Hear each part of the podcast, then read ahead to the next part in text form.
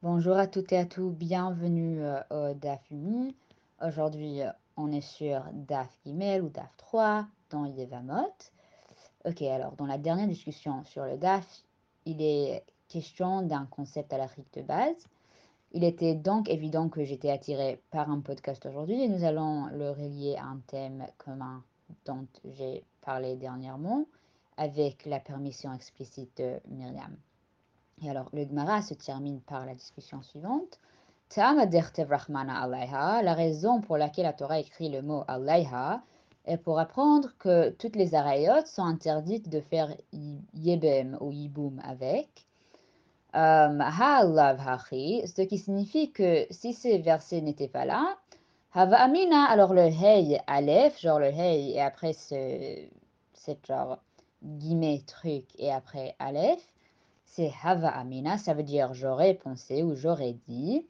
Achot Miyabma.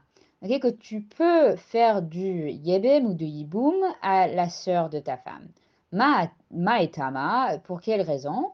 Damrenan, c'est parce que nous disons Ati Asev qu'un commandement positif, ça veut dire la mitzvah du Yiboum, l'emporte sur une interdiction. L'interdiction ici, c'est d'épouser la sœur de sa femme.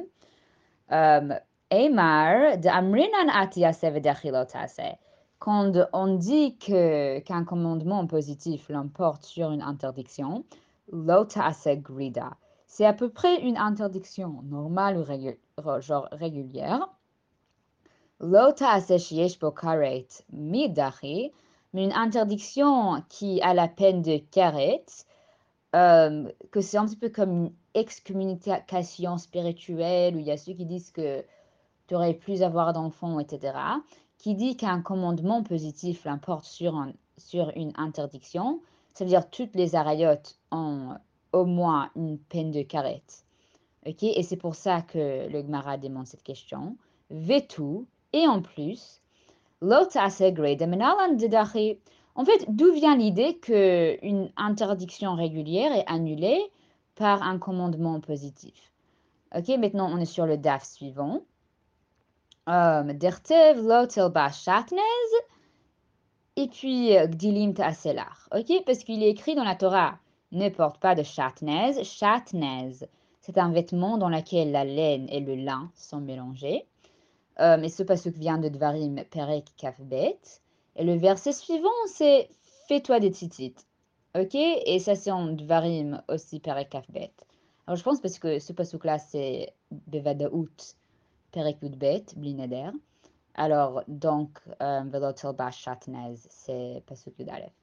Bref, maintenant, c'est très intéressant parce que le Tosfot demande pourquoi nous n'apprenons pas cette règle qu'un commandement positif surpasse une interdiction à partir de la smicha. Le fait qu'un verset ou verset ensuite un autre de Shatnez avec titre plutôt de Yiboum.